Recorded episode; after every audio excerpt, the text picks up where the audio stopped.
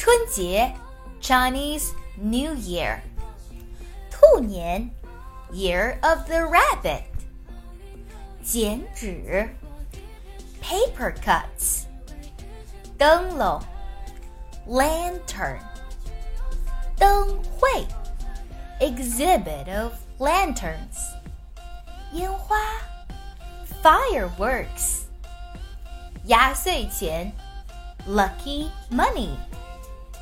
对联，couplet，团圆饭，family reunion dinner，你都学会了吗？学会的话，给老师一颗小心心吧。